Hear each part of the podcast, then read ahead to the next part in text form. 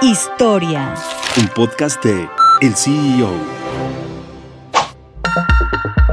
El giro de los supermercados en México es muy competido, ya que cuenta con diversos jugadores. Eso ha provocado la desaparición de algunas marcas como Superama, que fue fundada en 1965 y perteneció a la familia Arango hasta 2020, cuando Walmart de México decidió invertir 1.300 millones de pesos y convirtió las 93 tiendas en Walmart Express comercial mexicana. La marca se fundó en 1962 por la familia González Nova, pero fue adquirida décadas después por Soriana.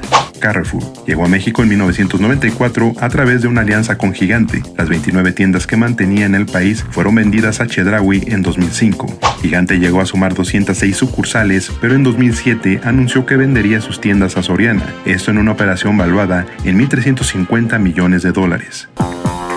Supermercados Kmart llegó a México de la mano de Liverpool en 1993, pero a tan solo tres años de haber llegado, Comercial Mexicana anunció que compraría a Liverpool las tiendas Kmart por 135 millones de dólares. Supermercados Auchan llegó a México en un acuerdo con Comercial Mexicana en 1995. Sin embargo, un año después, ambas empresas decidieron separarse. Auchan continuó por su propia cuenta, pero en 2003 las cinco sucursales con las que contaba fueron vendidas.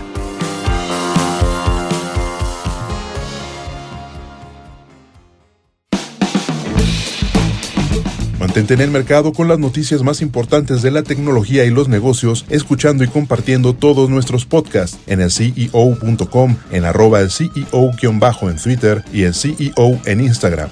Soy Israel Águila y nos escuchamos la próxima.